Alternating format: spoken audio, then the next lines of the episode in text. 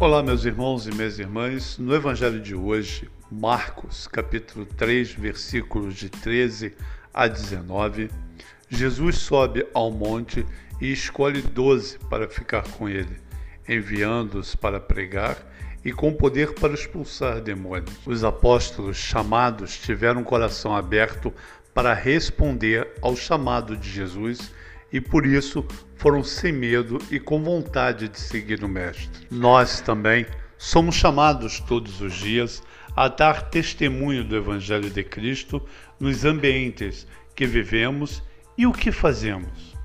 Respondemos este chamado testemunhando o amor de Cristo entre os irmãos e irmãs que encontramos nos mais diversos ambientes ou escutamos o chamado de Cristo, mas preferimos ignorar, ouvindo os apelos do mundo e do nosso próprio egoísmo.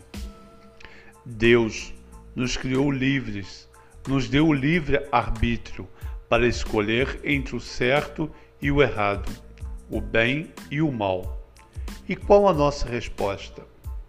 Fazer o bem e escolher o certo é renunciar a tudo que somos e que temos para seguir e atender o convite de Cristo. Seja santo como o Pai é santo.